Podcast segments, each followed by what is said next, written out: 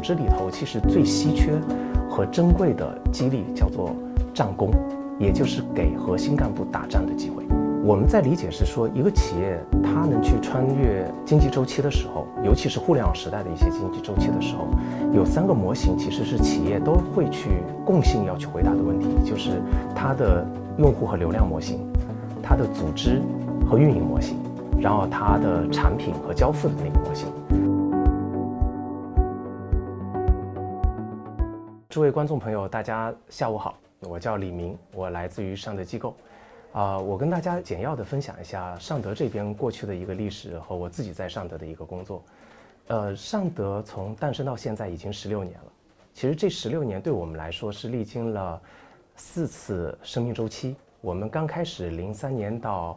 一三年整整十年的时候，我们全部是在线下做教育的服务工作。然后在一三年的时候，我们开始全面转型为线上。我们把整个的老师、我们的课程全面的线上运营化，所以在一三到一六、一七年的时候，我们对所有用户的交互界面形成了移动互联网化，所以使得不仅是一线的我们的一些学员能看到老师的一些在 PC 端的一些那个课程和作品，在三四五线，他们在边远的山区、在城镇都能感受到尚德这边的一些教学的一些服务。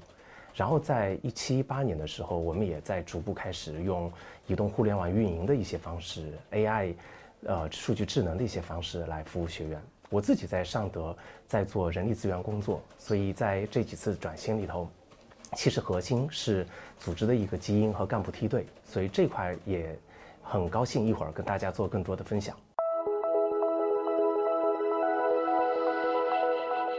我们对文化的理解比较质朴。我们呃认为文化是我们这批人，在这个特定的经济周期下，我们活下来了，我们所形成的共识，我们称之为文化。那么尚德对文化比较清晰的一个定义，是我们发生在零九年，我们的创始人欧鹏欧总，他引入了从清华、从人大、清北人这边引入了大四毕业的管培生，然后呃有来自于清华数学系的，也来自于大量理工科的男生。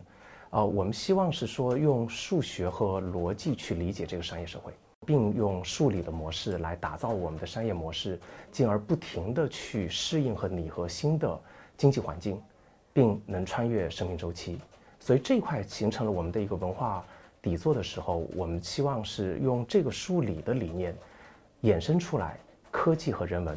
来去重塑我们教育的体验。所以这块就慢慢慢慢形成了我们核心团队的共识。我举两个例子啊，我们的创始人呃，欧鹏欧总，当时他在零九年的时候做了第一次人才的一个定义和吸引的时候，他就定义是说希望用逻辑和数学来作为组织的基因，所以这批的人才他在骨子里头，也就是他入社会的第一天，它就是数理逻辑驱动的。我们从清北人招募了二十来个优秀的管培生。然后这一批的管培生，他去学习新的互联网流量的商业思维，学习新的组织用数据驱动的商业思维，然后一步一步带着我们的组织从线下裂变成了线上的商业模式。而且当年的管培也是我们今天操盘手，呃，有像清华毕业呃的数学系的那个我们的同学，是我们现在的 CEO，然后我们人大的管培张胜是我们的 CGO 等等。那在这个过程里头，我们越来越发现是说，呃，当年的管培他的数理能力不仅仅做好他当时的这个工作，随着经济周期的不停的那个变化，新的一些岗位技能用数理能力来去拆解的时候，他很快就能胜任。然后在第二轮里头是发生在一六一七年，我们希望是用产品的思维重塑用户的人文体验，所以在这里头我们从一线的互联网百度。从大量的一线的互联网公司请了产品和技术背景的核心人才融入到我们的团队，所以我们现在无论是在产研线，还是在做产品运营和创新线，都是在一六一七年请的核心干部。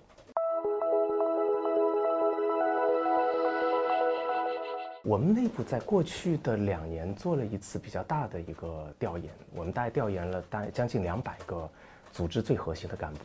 我们问了很多问题，他在工作里头的那个幸福感，他的一些体验，我们大概理解是说会有四类，有很多的干部他是有利益诉求的，有上下级和同事之间的情感诉求的，也有就是他希望在尚德来提升他的一些技能，然后让自己未来更值钱，我们叫做技能动机。然后最后我们发现有一点非常珍贵，就是这批干部他都非常在意成就动机，也就是他非常在意自己的职业作品感。那从顺序来看的话，我们理解是说，它是一个倒序，是我们最欣赏的一个方式。也就是如果我们的核心干部希望在尚德成人在线这块的产业互联网，他会更容易去打造他的一些职业作品的时候。他有了这个职业梦想和愿景，他就会发现他好多的技能其实还有差距和空间，他就会自己自发的去学习、去对标、去学习他的一些技能。然后当他的技能来满足他的职业作品的时候，情感和利益就会追随于他。所以按这个顺序的话，我们慢慢形成了一些共识。组织里头其实最稀缺和珍贵的激励叫做战功，也就是给核心干部打仗的机会。那么，我们开创随着新一轮的商业模式的一些转型，其实，在尚德，在教育的那个互联网赛道里头，会有大量零到一的职业作品的机会，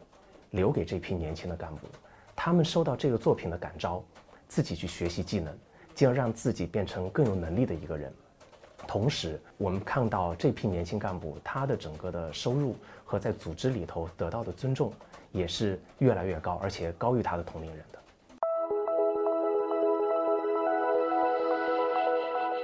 我们理解，呃，在未来科技这一块，泛指五 G、AI、数据驱动这一块的话，我们在理解是说，一个企业它能去穿越经济周期的时候，尤其是互联网时代的一些经济周期的时候，有三个模型其实是企业都会去共性要去回答的问题，就是它的用户和流量模型。它的组织和运营模型，然后它的产品和交付的那个模型。那么在呃上的自身的一个实践里头，我们越来越用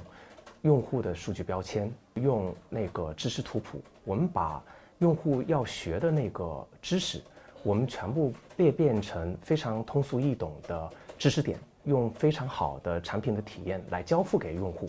所以使得我们的学员。他的课程的那个足课率和他的完成率是高于业界的一个水平。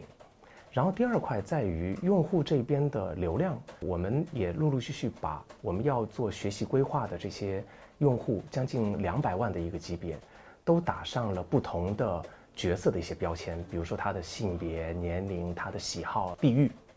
所以使得是说，呃，他在做他的学业的一个选择的时候。我们的课程顾问会给他更精准的服务推送，然后第三块组织运营这个环节里头，我们同样对员工在不同的生命周期，他的表现也附上了很多的一些数据标签，使得员工他在入职上的，到他的技能提升，大他的一些关键的一些职业作品，这块后台是用数据驱动，使得我们的 HRBP，也就是我们的政委们，他是可以武装有一个大脑。来更好的，甚至个性化的来服务这些员工。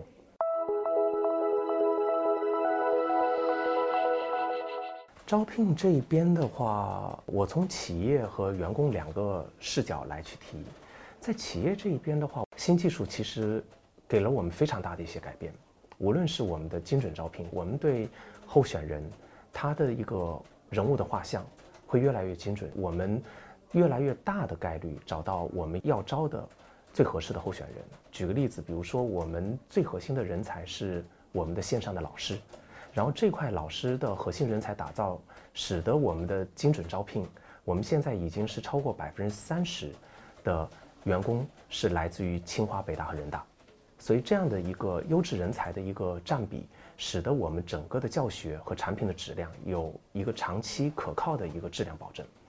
然后站在呃，候选人的一个角度，我也想给大家一些建议。举个例子，我们在过去的一年，我们将近淘汰了上百位，是在低端岗位，也就是做重复劳动的职能工种。但是我们也招招了超过百位，是类似于数据科学、用户体验、社群运营这样的一些特色和高端的工种。所以，如果今天诸位你是城市的奋斗者和求职者的时候，你不妨在你的简历规划里头去思考一下，你要应聘的一个岗位，在未来是被 AI 这样的重复劳动所替代的，还是制造科技和人文体验让你变得越来越稀缺的岗位？你能做时间的朋友，就这两个路径的选择非常重要。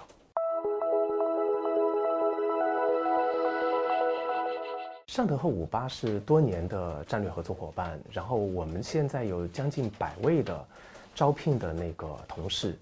在五八的平台上，在完成他日常的一些精准招聘的一些工作，所以这里头我们也非常感谢啊，五八给了我们高质量、精准的这个招聘的一个平台。所以在后续的一个合作里头，我们希望更深入，因为成人在线教育这一块它的增长非常的快，我们也需要优质的候选人也非常的多，所以在这里头，我们希望是说，刚才姚总也提到，就是五八计划用 AI 用数据分析做更精准的推送，甚至进入到企业做 VIP 级的个性化的一些定制，所以我也很期待这种合作早日发生。